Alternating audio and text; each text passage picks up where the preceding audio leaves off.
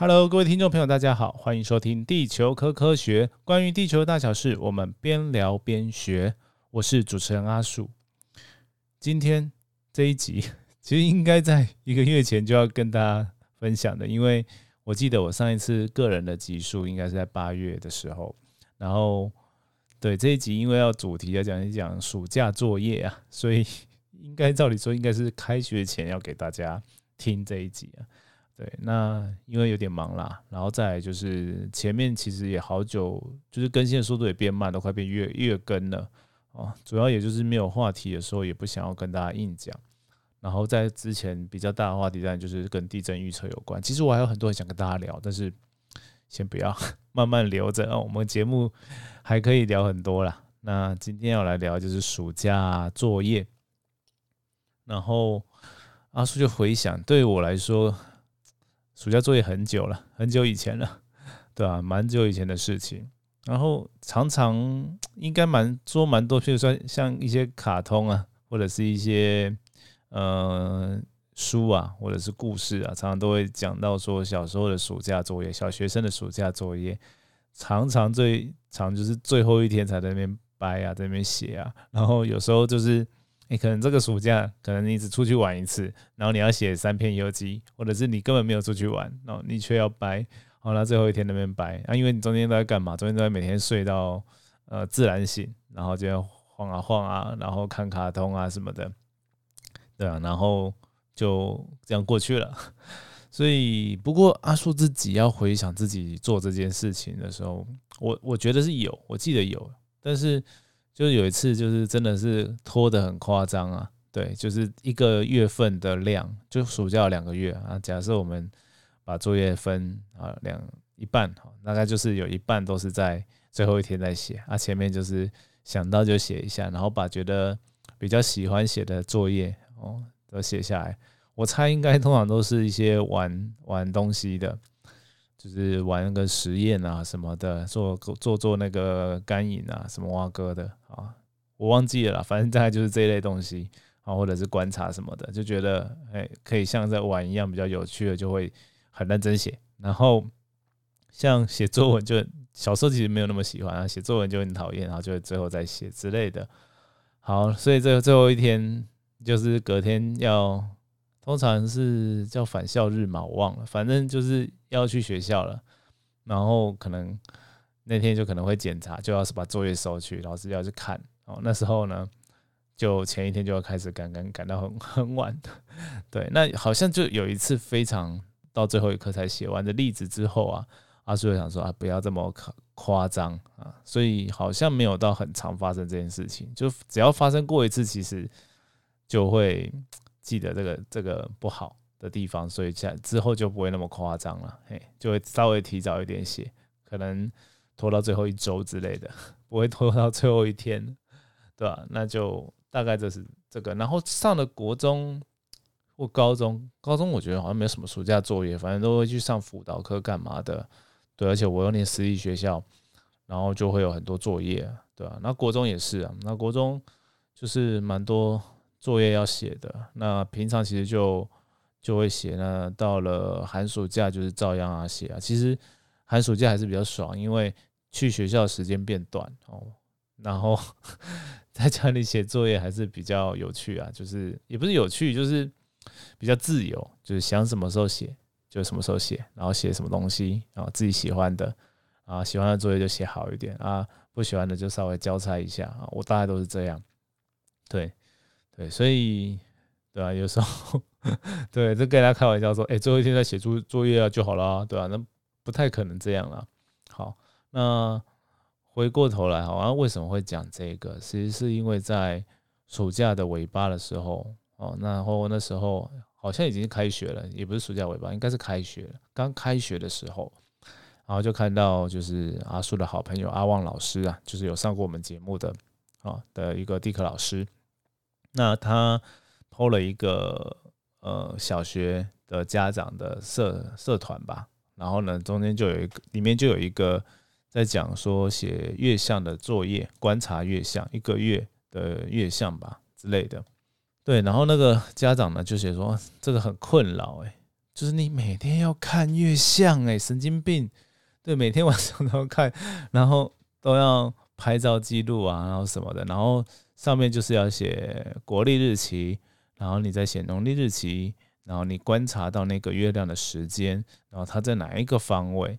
然后它月相是怎么样，把它画下来。那我相信老师在出这个作业的时候，应该是在学校跟学生学生教过了啦。对我觉得应该是是教过。我看看啊，四年级四年级好像是有教了，就是观察，然后怎么画哦，然后月日的概念、时间的概念、方位的概念啊，都要给他了。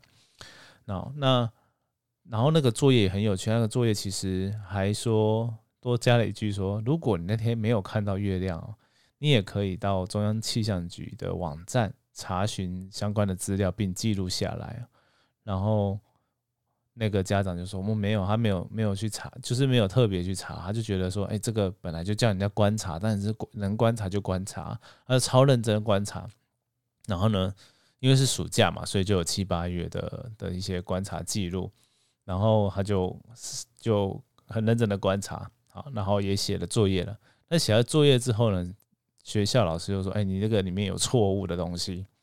所以可能你还是不太知道这个观察的那个。我不知道他也没说错多少，反正就那个家长只只只讲了一句说：‘哎，写晚上九点也被圈错。’这个这个这句话我也觉得很耐人寻味啊，因为我们也知道说哈，不是每一天晚上九点都有月亮了，所以这个很难说好。”那回过头来哈，他就是因为有错嘛，所以呢就要再从九月再记录到十月哦，他就整个觉得靠背超崩溃的，而且就觉得说，看这老师在整家长嘛，学生哪有那么多时间晚上去找月亮啊？而且有时候哎，根本就算天气好也找不到月亮啊，为什么会这样？对，那就是 觉得如果从地科老师的角度看，或者地科人，我们大家都很熟地科了，嗯，觉得这个其实应该概念很简单，就是。越升越落的时间嘛，然后实际上他其实在暑假作业的里面就有写说，呃，要上可以上中央气象局的呃网站查询资料，并记录在下表啊里面。我看到是这样，不过我看到这个是九月到十月中间的，所以我不确定，说不定他在暑假作业的记录里面可能没有特别加说去中央气象局查啊，因为毕竟开学你还教学生。一定要看到月亮，这有点夸张嘛，所以去去说叫他去中央气象局查也没错。然后实际上这也可以等于是告诉你答案了啦，就是气象局里面的网页上哈，其实虽然不是那么好找了，但是可以找到，或者是去买那个天文日历就更有啦，就是有每天的那个月相的样子啊，然后再搭配上基本的一些月相概念，就知道说哦，每天月升月落时间会有一些变化，所以我只要我我。只要说看到那个时间一定要在那个它升落的 range 范围内哦才合理嘛，所以老师可以打错，我觉得是这个原因啊。那第二个呢，就是有方位嘛，就是它有东升西落嘛，就是所有的星体都是因为地球自转，所以有东边升起、西边落下的的概念哈，所以大概就可以抓得出来说，哦，这个是偏东还是偏西，然后或者是如果是在正中间呐，其实，在以台湾来说啦，大部分的月亮都是偏向呃南边的方向啦，因为我们在北北半球嘛，对，那就是呃大概啦，大概不管是黄道的太阳或者是哦月亮哦，大部分的时间都会在偏南边的地方。好，这个给大家一个小小概念。好，那这个概念其实确实在。呃，国中以后，甚至到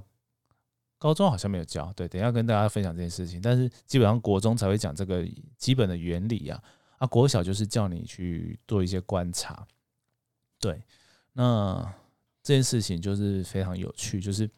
站在家长立场，会觉得说你老师干嘛出这么莫名其妙的作业？嘿，那但如果站在呃地科老师的立场，或者是学校老师的立场，说对啊，就是。我们大自然的东西，自然科学本来就是要从观察做起，对，然后观察发现问题啊，然后才会知道说这个世界上的科学原理是什么，什么在运作的，对，就是希望学生至少基本上知道这些啦，对，但是在这边就是有一种，我觉得有一种对立的感觉啦，因为就是难免嘛，就会觉得说这个看起来很可怕，然后家长又不是那么熟悉地球科学的话，因为离蛮远的嘛，那也不会特别去观察每天月亮的样子。嘿大家知道会说哦，每从啊初一是新月啊，十五是满接近满月的基本概念，然后有上旋下旋这样子啊，知道形状。但是可能会忘记说哦，月升月落时间跟方位这件事情，对，那难免就会有这种误会哦，就互相，我觉得是一个互相误会啦。那我接下来会再评论这件事情哦，这这这边我大概就是跟大家讲到这个这边这个故事，然后当然也分享一个有趣的，就是我觉得可以把这件事情做得很有趣，这很厉害。那我就看到那个全脸的贴文呢，就是。网络上还有跑马，就是在烤肉的时候，对，有那个烤网北蓝的，那个就是把那个烤网做的像是那个呃每月，然后超细的那个样子，然后就说，哎，我一个人烤也 OK 啊，就一根香肠的宽度哦，然后也有大片的啦，然后就是把它做成一个系列，说，哎，你想要烤什么样子都可以，哦，那重点是没有卖，所以就只是纯粹是好玩。那我觉得这件事情蛮有趣的，它就是融入了这个。这个东西说哦，啊，也就是在中秋节啊，就是接近满月嘛。然后，但是呢，像今年就比较特别嘛，大家放假的时间是从中秋前就开始放嘛。然后也因为疫情的关系，可能也不是大家都很赶，就是大规模移动啦，或者是聚集在一起啊。所以有时候烤肉的时间呢，也也不一定会是在正中秋那一天啊，就不一定看到圆圆的月亮。啊，有时候就会是呃每每月。然后他也透透露出一个意涵，就是说，哎，你三每一天都其实天气适合哦，你都是可以烤肉的，就可以去买他们的烤肉的用品跟呃肉啊那些的。好，那这个蛮有趣的，就是用这个概念去带开来，我就觉得哇，这个广告做的很厉害，然后也把这个科学的概念变得很有趣。那当然了，跑到课堂上。就是很难，哇！我觉得老师都已经很努力、很辛苦了啦，但是就真的是不容易，对啊。然后再加上，我就觉得本身之间就是因为家长跟老师啊，其实基本上没有对到话嘛，就是学生啊回到家嘛，那学生的学习状况就很不一定嘛，因为一般里面你其实很难掌握。那再就是呃，学习单上面其实老师如果没有写的很明确哦，或者是怎么样的，有可能就会造成一些误会。哦，那家长又没上过课就不知道嘛，对啊，那大概是这样。然后在这边，我先稍微打住一下，对我来讲另外一个故事哦，那这故事其实也有一点相关呐。好，那大概就是国中的一个地科，就是会有正度这个东西嘛。然后呢，有一个学校啊，我听就是看也是看学老师们的社团，然后就这个学校啊，它的单位啊，就是教学，嗯。学生要做防震的演练什么的，然后就是国家防灾日，然后要写个呃学习单啊。那个学习单呢，那个上面就写一题非常有趣的题目，就是 哎，台湾这边哦，中央气象局所公布的震度到底是一共有几级？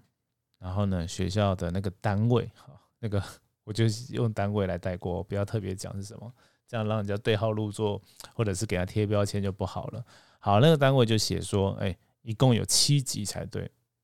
那结果那学校的地科老师就觉得，哎，奇怪，这什么时候又改了？是怎样？我们没有跟到吗？对，因为呢，我们地震的震度分级啊，我先跟大家快速讲一下历史啊。在过去一开始就是跟日本是用类似的方式。好，那到在九二一之前就是。真的就是七个级，好，就零到六，零也是一级哦。等一下讲为什么零也是一级，好，零到六。那过了九二一之后，发现到说，哦，不行哦，这样六以上的那个震度六级以上的地方太多，而且分分不出来哈的话，哈，其实在救灾上面很麻烦，所以呢，就多切了一个七出来，七级。好，然后呢，在后来到近近年来，哈，一百零九年。开始吧，还是一百零八年，我忘了。反正就是，反正你现在我们就是总共分十级，在五级跟六级就分五弱、五强、六弱、六强，然后再是七级。好，这样就是原来的八嘛，加二，然后就变成十级。好，但是呢，如果以级数的数字来表示的话，就是零到七级。好，啊，因为跟五跟六中间各加了多加了一嘛，所以就会是八加二哦，大概是这样。好，那对啊，那学校呢那边就是说不对哦，那个单位就说不对哦，那个就是七级才对了，就文件就这样写啊，可能就捞出了一个 之前的很早的早期的公文啊，还是怎么样的哦，反正就是应该是旧资料才会是七这个啦。那那真的可以可想而知，就我刚刚介绍历史脉络哦，如果是说啊他误会了，把八级讲成七级，因为最高震度是七级，好，这个东西可能是啊两三年的旧旧的东西。那如果他不是误会，还是真的觉得是只有七个级的话，哦，那个可能就有点久，就是二十二年前或更早了，哦，大于二十二年前以上的老资料，哦，那时候可能震度只分个七个级，然后最大是六级的时候的资料，就觉得哎呦，那他真的是没有 跟上时代吧？对，那我要说的就是，其实这其实这个分级啊，这个数字，我觉得还不是最重要的地方，因为在国中的课本呢，其实就告诉。啊，学生们说，这个震度其实它代表的是摇晃程度。那同一个地震呢，就是因为各地啊有可能是地质的关系，然后距离震央的远近的差异，所以会有震度大跟震度小的。那一般可能离震央越近的地方，当然震度就越大。啊，震度越大，代表摇的越大啊，然后摇的越大，就是可能会造成的灾情严重。那很多的那个。就防防震规范其实也是用跟震度一样，就是加速度啊，或者是速度去做一些规范。哦，那其实是同样的意义的东西。那希望就是在教这件事情教学上面哦，教国中生，就是希望大家可以记得这个还蛮重要的事情。至少之后我们看啊地震报告或者是强震警报，会知道说哦这是个重要的事情。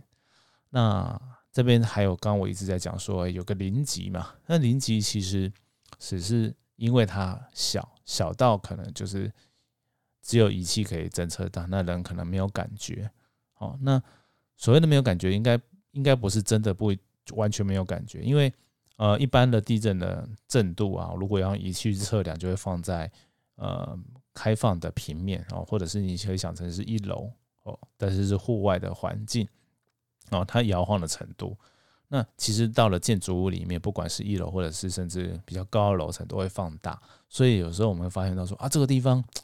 你这样去写没有震度诶，哦，或者是写零级耶，那为什么会有摇晃呢？就我会觉得有摇晃呢，哦，就有可能就是因为哦，本身因为有放大的效应，其实让它从嗯零级的 level 变成一或者是二级，还是有可能的。对啊，就是跟大家跟这边跟大家讲说，哎，零不是完全什么能量、什么东西都没有，好，零级不是这样的。好，那现在我们先把这个地课知识讲到这边，等一下我要来跟大家聊一下，就是跟教育教学上面比较有关系的 part，那也跟这故事有关了。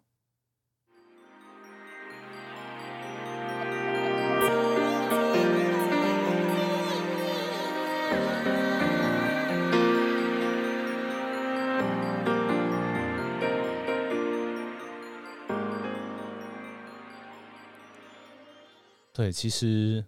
我每次在中间卡的时候，都会在想说，我好像都没有卡的很平均哦。那前面那那个故事就是要跟大家跟大家一些就是地科小知识，然后也让大家稍微去思考一下，也不是思考，就是想象一下说，这个我们在身为一个地科教育者，哈，我们希望教大家什么重要的事情，然后真正现场有时候会出现到我们很意想不到的情况。对，所以阿叔对地科这堂课有一些理想。虽然我不是老不是学校老师啦，但是我总是会，呃，因为我有从事就是也是有在关心这些 事情，然后也要写书嘛，写地震一百问，那也也会关心到说，就是什么样的知识对学生是重要的。哦，那我觉得从前面讲起来，我其实都还蛮强调说，就是为什么会这样哦。或者是原因是什么？然后为就是我比如说我们设设立正度的理由是什么？然后为什么要观察？就是观察月相的重点在哪里？哦，那这些脉络，我觉得就是一些非常重要的事情。那我相信很多的还不错的地科老师都会从这些为出发点来去教学生呐。所以这时候就会跟跟大家讲说，就是刚刚讲到的那个月相嘛。其实我们如果有在关心课纲的朋友啊，或者是老师，老师一定都知道了，就是到了现在新的十二年国教课纲啊，其实因为过去有蛮多的，不是不只是地科啦，自然科或者是是各个领域啊都有，就是因为考试的关系，在把一些。呃，九年一贯的课纲或者是一些教材，很可能我们教的太 detail、太细了，或者太深了。那这么细、这么深的内容呢，可能已经失去了原来的目的哦。什么目的呢？就是呃，给大家很重要，然后必须必要的知识。那我们不是在国中阶段啊，其实是每个人都会必经的嘛，因为就是基本的教育嘛。那到高中，大家就可能会分说有高。职哦，普通高中哦，或者是综合高中，在这样的分野下，其实就不一定大家会继续去念科学啊，或者是嗯念就是理组的人不一定会去念文组的东西啊。那我们也可能也学不到那些生活科技，就是哦职业职业职业类学校的人会学到的东西，可能高中生也一般高中生、普通高中生也不会学到。那在这样的分野之下，其实国中哦要教什么是我觉得是相相当重要的。那当然，因为我也比较熟熟国中啦，所以就跟大家聊比较多国中的事情。那在国中方面啊，那现在其实好像有一些啊，我不是很确定啊，哈，有确定 有讲错的地方啊，欢迎大家好来私信我，跟我纠正一下。那当然就有一部分的内容啊。或者是时间哦，要排给所谓的探究，或者是让大家培养多一点素养。那在这方面，其实，在课本上就要去做，或者是课程上就要去做一些不一样的设计嘛。那在过去有一些我刚刚有讲到比较 detail 的东西，它可能会稍微的删除掉一些，大部分都是删。然后当然也是看情况加入一些说哦，嗯，知识的脉络。哦，让一些比较复杂的东西多加一点铺陈，让它简单化，或者是说可能有一些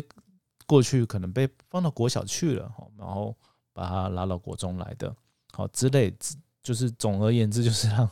国中生哈尽可能的 focus 在嗯可能比较一些重要知识，但是哦有一些问题就是，其实时数都一定是一直是不够的啦，然后。另外一点就是说，当当老师很认真在教的时候，永远时间都会不够。那所以其实，在盘点哦这些课纲的内容的时候，对阿树知道，就是说课纲委员啊，或者是现场老师啊，什么中间都会有一些拉扯。但是大家其实都是希望学生能够学的比较没有那么有压力，然后又学到蛮重要的东西。对，那比较大的变化，比如说啦，像。很难的地科，每次都觉得很难的所谓声音现象，对那个真的超难的东西，因为那很复杂。然后因为有海洋跟大气的变化，那这东西就被拉到高中了。那还有就是，比如说像，嗯，呃，刚刚讲的月亮 的月相哦，其实过去哦可能教的就比较深入，就整个方位啊、时间啊什么都有。然后的这东西呢，就可能就拿掉了。对，这我觉得是稍这个部分，我这个人觉得是稍微可惜一点。因为第一个，他对他在考试上确实哈，蛮常容易考得很难，而且学生在那个呃国中这个阶段哈，根据像 P.R. 级啊，或者是一些一些发展理论的的学者哈，会认为说哦，这个空间概念的。的养成哦，其实他们脑袋就还在长啊。简单来说，就是你还没有脑袋还没有长到说可以把空间概念解析的很好哦。他可能到高中才发展起来。按你国中考这个东西，他就好像不太公平哦。有一个观点是这样子，但是但是其实我觉得这个就很难说，因为每个人的发展的顺序哦，或者是快慢都不太一样啊。有些人就是真的比较早发展，那比较早发展也是常常会被认为是比较聪明的学生哦，通通常会这样啦。对，那但是其实我有去看了，像数学有一些，其实在空间上面其实琢磨也不多。那我就觉得个人是觉得可惜啊，但是其实他删掉也是有也是有他的道理啊。对，那简单来说就是，哎，这个月相啊，其实。最最重要的是要告诉大家什么，就是它跟生活上有哪些关系。比如说，哦，我们的节日，哦，就是有中秋啊，或什么那些都是跟满月有关的嘛，所以大家知道说，哦，有一些规律性存在。那再就是从这个方，从这个角度呢去理解说，哦，就是星那个星球的运行，因为月亮跟行星有很大不一样，就是行星。大家看到不一定认得出来哦。那月亮呢，就很明显的样子嘛。然后它的呃运动有相对的规律，又常常看到哦，就每个月都会看到它一轮嘛。所以用它来看一些哦天文的现象，当做入门，我觉得是一个蛮不错的概念，因为它们很长就可以看到，然后也很长可以变成作业，然后也因为这样子可以认知道说哦星球跟星球之间运行的原理哦，我是认为它。存在的重要性是在这里啦，对吧？因为其实跳脱的国中，你根本不会遇到这些事情啊。但是我们也在就是怎么讲，在地球上，我们也知道，也起码知道说地球基本的一些原原原理嘛。然后再来就是，呃，像呃月亮运行，其实对地球还有一个很重要的影响，就是潮汐现象。哦，这个就真的很生活很重要。为什么？因为我们到海边啊去做一些活动的时候。哦，这潮汐真的很重要，因为当有些地方你可能涨潮的时候是会有危险的，你会被淹没，你会被困在某某的陆连岛小岛上面，因为可能它退潮的时候、干潮的时候它是陆地长出来的，但是满潮的时候呢就没有陆地了，就那一条路不见了，你可能就被困在那个孤岛上面。哦，那之前新闻也有说嘛，就是那个。有的学生对，就是然后他手机好像掉了，然后喂，先第一天先去玩，然后呢就被困住了，然后被救，然后被救的过程中，他的那个手机就掉了，然后第二天同一时间他还去，然后就被气嘛，因为因为你潮汐一天也才延后哦几几十分钟而已，那他他回去对时间就可能刚好还是几乎是满潮，还是会被困一次哦，那就是傻子哦。对，对，真的说是没有啦，开玩笑，不是傻子，就是他没有知道这件事情的话，就对他哦会有这样的影响。